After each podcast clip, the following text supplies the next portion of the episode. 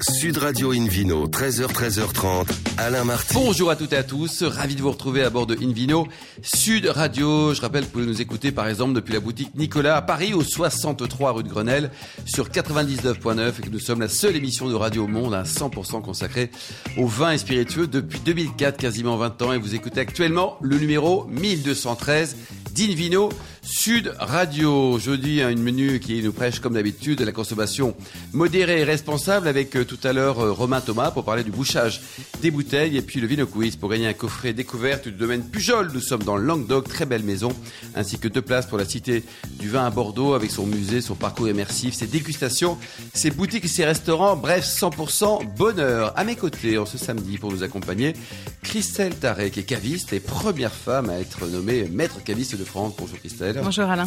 Et Philippe Forbach, meilleur sommelier du monde, notamment en 1992. D'ailleurs, c'était en 92, mon cher Philippe. Absolument, Et bonjour. Pour bien commencer cette émission, Invino sur Radio a le plaisir d'accueillir un garçon formidable, Jean Trio, qui est co-gérant des domaines Henri Martin à Bordeaux. Bonjour Jean. Bonjour Alain. Alors, bonjour tous ces monde. domaines, ça représente quoi? Racontez-nous. Vous êtes vraiment en terre bordelaise déjà. Hein? Ah oui, tout à fait, tout à fait. Bah, alors, en terre bordelaise et donc dans le Médoc, euh, c'est-à-dire sur la, sur la rive gauche de, de la rivière, euh, de la Gironde. Voilà, et euh, essentiellement à Saint-Julien. Et puis on a aussi euh, un château euh, au Médoc. Voilà. Et ils ont des noms, tous ces châteaux? Bien sûr, bien sûr. Alors pardon. À Saint-Julien, nous avons donc euh, bah, alors, le, le cru le plus connu chez nous, c'est Château Gloria. hein. Alors, j'allais dire, c'est pas forcément le plus prestigieux. Bon, pas vraiment de hiérarchie, mais on a aussi un cru classé qui s'appelle Château Saint-Pierre, voilà, qui est un quatrième grand cru classé euh, en appellation Saint-Julien également. Mais je vous disais que Gloria est le plus connu, puisque Gloria, c'est l'histoire de ma famille finalement. hein. C'est mon grand-père euh, Henri Martin qui l'a créé de toutes pièces. Euh, entre les années 30 et 60 et voilà la plupart des crus du Bordelais sont très anciens lui euh, est un petit peu plus moderne voilà et puis donc euh, Bel Air Gloria Château Bel Air Gloria qui est un cru bourgeois exceptionnel euh, supérieur pardon j'espère un jour exceptionnel Oui, bientôt. Euh, voilà mais, C'est déjà un vin exceptionnel. Ah bah, c'est gentil, Oui, merci la beaucoup. classification, le... c'est pour ça Et au total, donc, ça couvre combien d'hectares Tout ça domaine fait un petit peu plus de 100, 200 hectares 200 hectares. 100 Christelle, 100 hectares. Christelle, est-ce que les, les- les vins du Bordelais ont, ont un écho favorable dans votre cave Euh, Ou alors les gens se disent, tiens, il y a Bordeaux, mais il y a d'autres régions aussi? Euh, alors, euh, moi j'aime beaucoup les vins de Bordeaux, euh, donc je ne fais pas partie de ceux qui font le Bordeaux bashing, mais néanmoins. Ce qui est insupportable, parce qu'il y a des très Voilà, grands vins à Bordeaux, et tant mieux pour le Bordelais, voilà. et c'est une chance pour la mais France. Tout, tout à fait. Et puis il y a plein d'autres choses aussi, beaucoup de domaines en biodynamique qui sortent, etc. De nouveaux vignerons. Enfin, et moi j'aime beaucoup Château Gloria, Saint-Pierre. Je trouve que ce sont des. Mais vous dites vins. ça parce qu'il est là, Jean, ou parce que non, vous le pensez je dis vraiment parce que je le Ah pense vraiment. Bon. Et après, voilà, mais c'est vrai qu'il y a des tendances de consommation qui changent. Alors, moi, j'ai vu toutes les personnes qui achetaient des Bordeaux partir en Bourgogne. Là, avec l'augmentation des prix de la Bourgogne, ils reviennent sur les Bordeaux. Donc, euh, tout est en train de. Voilà, ça tourne un peu. Philippe Forbach, vous, euh, vous êtes d'accord avec que- les, les propos de Christelle? Oui, que- absolument. ouais. Moi, quand j'ai créé mon restaurant, il y a déjà maintenant quelques dizaines d'années, euh, on vendait quasiment que du Bordeaux. hein. Les blancs, c'était Bourgogne, mais les rouges, c'était Bordeaux. C'était ça. Et Champagne, bien sûr, qui, qui- qui- qui est un peu indétrônable.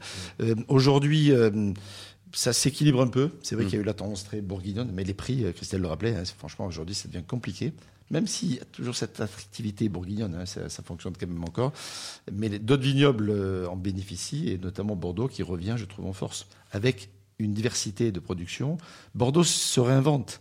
Et on ne parle pas que, entre guillemets, des problèmes à Bordeaux. Ils, ils existent. Euh, On réorganise la vigne, on va dire ça comme ça. On fait de la jachère, on plante euh, des forêts euh, à certains endroits pour pouvoir rééquilibrer finalement peut-être un système qui s'était déséquilibré parce que ça fonctionnait bien, parce qu'il fallait du Oui, volume. parce peut-être trop ça bien, naturellement même. Et aujourd'hui, euh, voilà, ça repart. Bah alors, c'est vrai que bon Bordeaux, Bordeaux bashing. En fait, je pense que ça fait aussi, enfin c'est un peu le revers de la médaille. Euh, on peut pas vouloir que Bordeaux soit un peu le centre du monde du vin. Oui, on Alors, dirait une ce qui veut star. pas dire que, Oui. que les autres régions, pays n'ont pas leur valeur, bien, bien au contraire. Mais Bordeaux, quand on dans le monde entier, on parle de Bordeaux, a priori les gens font le rapprochement avec le vin. Donc le revers de la médaille, c'est que quand il y a des critiques à émettre envers le vin, C'est le leader quelque part Bordeaux qui est un petit peu, bah voilà, bon, je, je pense qu'il y a un peu de ça. Et après, en effet, euh, du jusqu'au boutisme sur le vin, sur la culture, euh, sur la vigne dans, dans le Bordelais a fait que, euh, voilà, il y avait peut-être un peu trop de, de, vignes plantées, un peu trop de, de, marques peut-être. Bon, ça c'est un petit peu, il y a eu un peu de, concentration. Puis il y a eu aussi. Il n'y avait pas non plus que des bons vins, on peut le dire. Y bon, disons que voilà, et, ça c'est pareil que, que pour ce que je disais juste avant, c'est-à-dire qu'il n'y a pas que des bons vins. Alors il y a, un, prisme très très large. Il y a, plus de 10 000 euh, châteaux à Bordeaux, hein, mais mais d'un autre côté, dans des dans des parce que il y a le côté élitisme, et nous, on est plutôt euh, avec Gloria et Saint-Pierre un peu dans cet univers-là et, on s'en plaint mais pas. Mais quand même raisonnable. Hein. C'est-à-dire que pour, des grands vins, non, franchement, c'est, on est sur des prix raisonnables. Hein. On est sur des vins de consommation pour les nôtres et pas de spéculation. Donc il faut que le consommateur euh, s'y retrouve et puis et se, se, procurer nos bouteilles. Mais, mais ce que je voulais dire, c'est qu'à Bordeaux, euh, il n'y a pas que des grands vins, mais, mais dans les vins euh, de gamme un petit peu plus accessibles, un peu plus, un peu moins prestigieuses, il y a, y a, de super vins aussi. Et... Alors ça, Christelle, c'est, c'est tout à fait exact. C'est-à-dire qu'à Bordeaux, c'est quand même incroyable. On peut trouver à 5 euros des très très bons vins jusqu'à voilà plus de prix. Quoi. Mais, mais, même à 5, entre 5 et 10 euros, on trouve des très bons vins sur les belles années, hein, Christelle. Ah oui, tout à fait. C'est, euh, c'est-à-dire que nous, les premiers prix, enfin, on commence pas à 5 euros, mais plutôt à 7,50 mmh. jusqu'à 300, 400 euros la bouteille. Et c'est vrai qu'il y a une vraie diversité. Euh, on a de tout. On a des légers, des plus aromatiques. Et c'est vrai que le terroir de Saint-Julien, c'est aussi un très beau terroir. Et d'ailleurs, ma question, c'est vous avez combien d'hectares en sur Saint, enfin sur Saint-Julien et combien Saint-Julien représente d'hectares en total D'accord. Alors nous on a 70 hectares Saint-Julien et Saint-Julien ça fait à peu près 900 hectares. D'accord. Mais euh, à Saint-Julien il y a que 20 châteaux sur l'appellation, dont 11 plus classés. Donc mm. euh, bon voilà on est dans une euh, Gloria fait 50 hectares, c'est à peu près on va dire le, la surface moyenne à Saint-Julien et puis Saint-Pierre est plus petit. Ça fait vous capitalisez plus sur Saint-Pierre Gloria sur les barques de vos châteaux ou sur le mot Bordeaux ou, ou sur les deux? Alors bon, Gloria, c'est vraiment une marque très forte, donc euh, ça, c'est voilà, ça s'est fait un peu son petit, euh, sa petite réputation. Euh, mais, mais Saint-Julien évidemment ou Bordeaux ne gâche absolument rien évidemment. Pour Saint-Pierre, c'est un petit peu différent. On se sert bah, de l'appellation, c'est vrai Saint-Julien. Encore une fois, une, une, appellation qui a une belle image, une image surtout de d'homogénéité dans la qualité, pas forcément dans les styles, mais dans la qualité.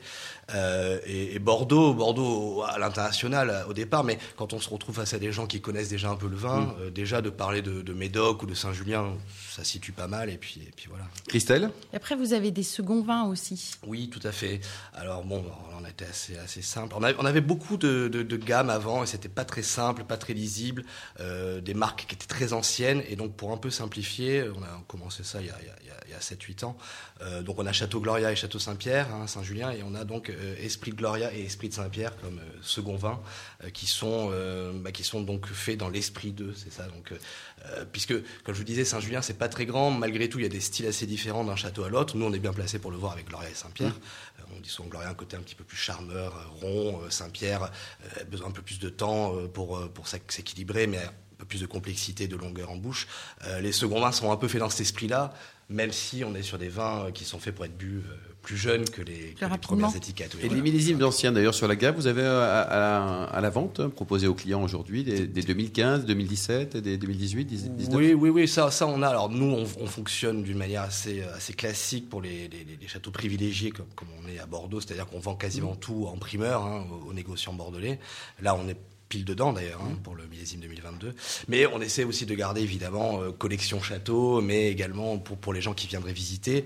On n'est pas les meilleurs en, termes de nos tourismes. Euh, pas encore, ça va arriver. Ouais, quoi. Ouais, ouais, voilà. Mais... Philippe Forbach, on dit souvent que les, vraiment les, les, vins de, de Bordeaux ont un, potentiel de garde vraiment très très important. Mhm. Vous confirmez? On confirme parce que qu'est-ce qui permet de, bien conserver les vins, c'est euh, les tanins, l'acidité, l'alcool. Finalement, Bordeaux, on a particulièrement ça, grâce euh, au Cabernet notamment, dans, le Médoc, qui permet d'avoir de, belles textures.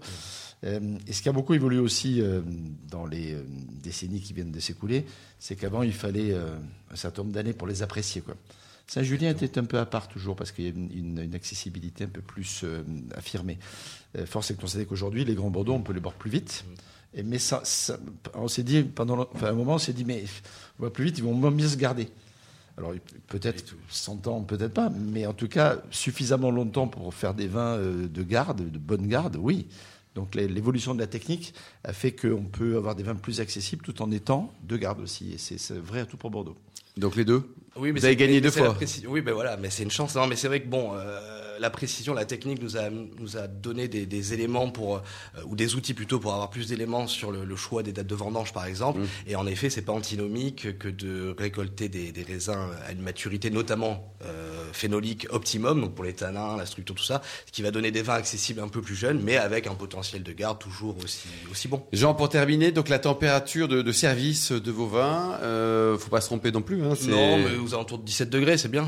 Donc 17 degrés, puis après on. Bah, ça- Après, ça, voilà, ça peut, un peu, ça Ouais. peut monter. Mais après, bon, euh, il faut pas que ce soit trop frais parce que ça masque certains arômes et en même temps, faut pas non plus que ce soit trop chaud parce que c'est désagréable. C'est noté, merci beaucoup Jean Trio, merci Christelle Taré, Philippe Merci. Forbach. On se retrouve dans, dans un instant pour le Vino Quiz pour gagner de très jolis cadeaux en jouant sur invinoradio.tv. Sud Radio Invino, 13h, 13h30, Alain Marty. Retour chez le caviste Nicolas. Je rappelle, vous pouvez nous écouter depuis la, la boutique euh, à Paris. Il y en a beaucoup à Paris, notamment celle au 63 rue de Grenelle sur 99.9. Et on remercie d'être toujours très nombreux à nous écouter chaque semaine. On se retrouve également sur les réseaux sociaux. Le compte Insta, c'est Invino Sud Radio. Philippe Forbach, on vous retrouve pour le Vino Quiz. Je vous en rappelle le principe. Chaque semaine, nous posons une question sur le vin et le vainqueur gagne de très beaux cadeaux. Cette semaine, un coffret découverte du domaine Pujol dans le Languedoc, ainsi que deux places pour la Cité du Vin à Bordeaux. Musée, parcours immersif, dégustation, vue panoramique, boutique et restaurant. La question de la semaine dernière était, rappelez-vous, quel lieu appelé la Maison des Vignes a ouvert le château Soucherie en 2016 Réponse A, une escape game. Réponse B, une salle de dégustation ou de réception. Réponse C, un gîte au cœur des vignes. C'était un gîte au cœur des vignes. La Eh oui. C. Et cette semaine, Philippe Alors, concentrez-vous. hein. La question du week-end. Quel nom onirique porte le premier domaine créé par Henri Martin? Réponse A, le château Eva. Réponse B, le château Gloria. Réponse C, le château Léa. A, B ou C Eh oui. Répondre euh, quand vous voulez, tout de suite ou attendre la fin de l'émission. hein. Vous allez sur le site invinoradio.tv, rubrique Venue Quiz, et le gagnant sera tiré au sort parmi les bonnes réponses. Merci beaucoup Philippe Forbach. Invino Sud Radio a le plaisir d'accueillir Romain Thomas. Bonjour Romain. Bonjour, Alors un mot sur votre employeur, le groupe euh, Vinvention. Vous êtes un, un pro des solutions de bouchage. c'est ça. on Ça est, bouge dans tous les sens chez vous, Ça non? bouge dans tous les sens. On est un des leaders mondiaux du bouchage, puisqu'on offre toutes les solutions euh, possibles et imaginables. On fait 3 milliards 500 millions de bouchons de vin par an euh, dans le monde, sur un total environ de 21 milliards de bouteilles. D'accord. Euh, donc voilà, un, Ça un en gros fait, acteur. Et le, donc le groupe est de quelle nationalité? C'est un groupe belge, Oui. euh, originalement euh, américain. Voilà. Belge américain. Ouais. Bon. Et on a des, des- des usines de production un peu partout dans le monde, en France notamment, à Rivesaltes. Rivesaltes, c'est Euh, une belle voilà. région. Voilà. On salue le maréchal.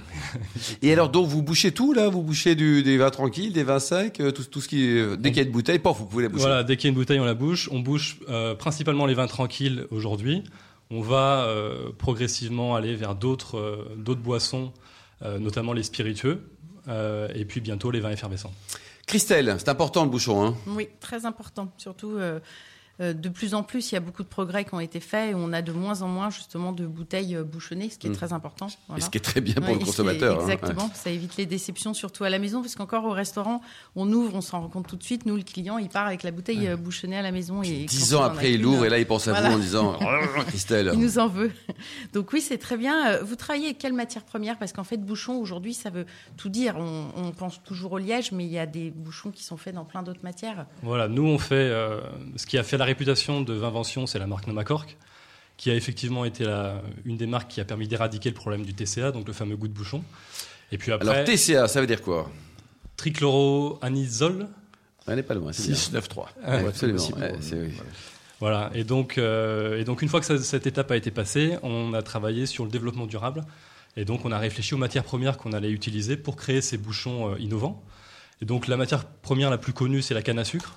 Le gros avantage de la canne à sucre, c'est qu'il permet d'obtenir un bouchon qui, a- qui est parfaitement neutre en carbone, puisque la canne à sucre va capter du CO2 pendant sa croissance.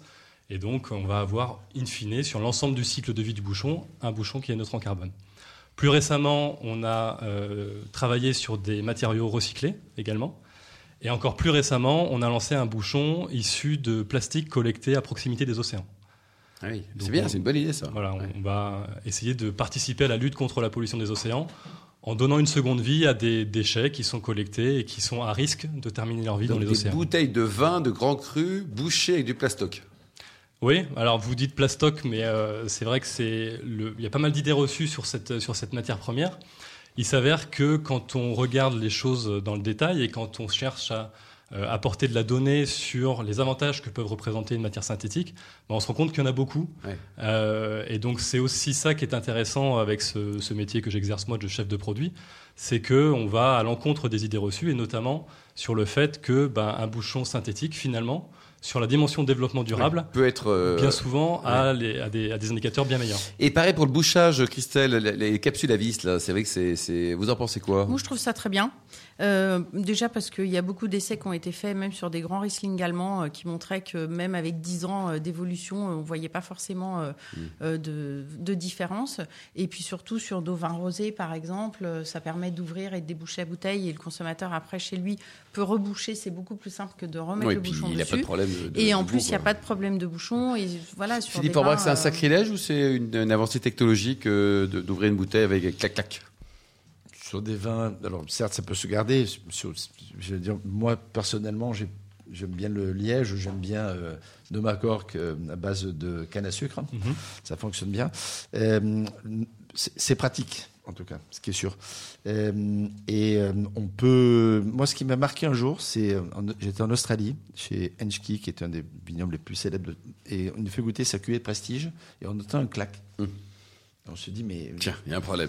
il, nous fait, il, nous- il- veut nous enfumer un peu. Il fait goûter. Il ouvre une deuxième bouteille, un deuxième claque.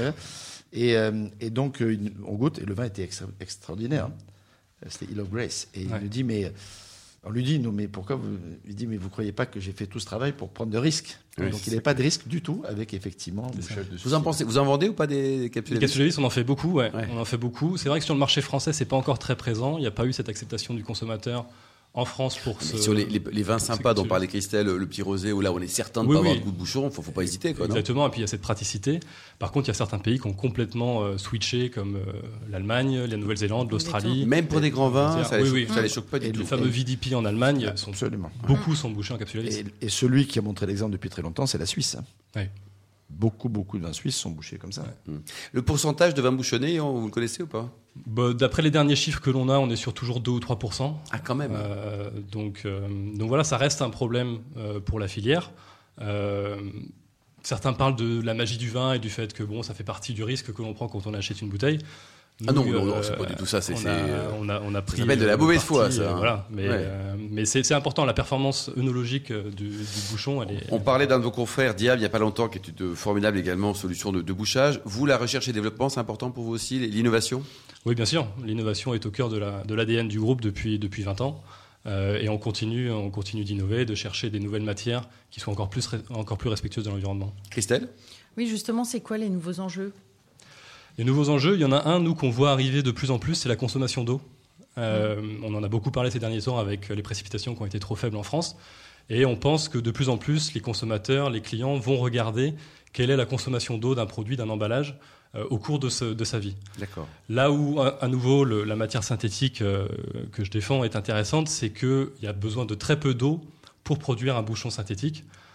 Pour vous donner quelques chiffres, on a besoin de 5 litres d'eau pour produire 1000 bouchons.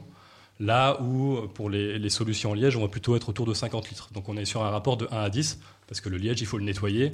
Il y a des étapes qui, qui sont consommatrices d'eau.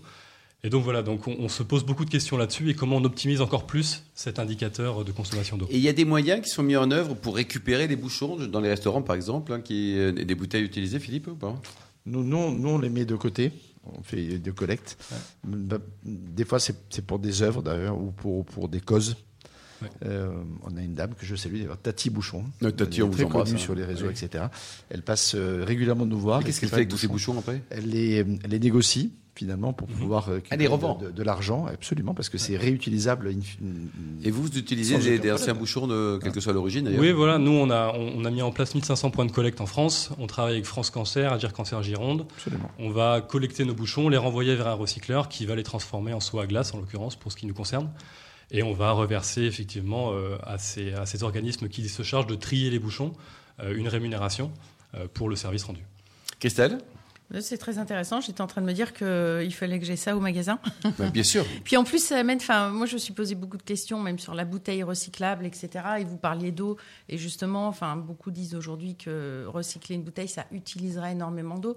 Mais on se pose toutes ces questions de l'éco-responsable, de notre engagement et de ce que l'on doit faire. Quoi. Ouais. Voilà. Non, il y a beaucoup, de plus en plus de caves qui font aussi leur empreinte carbone et qui se sont fixés des objectifs d'a- d'atteinte de euh, net zéro carbone d'ici à quelques années.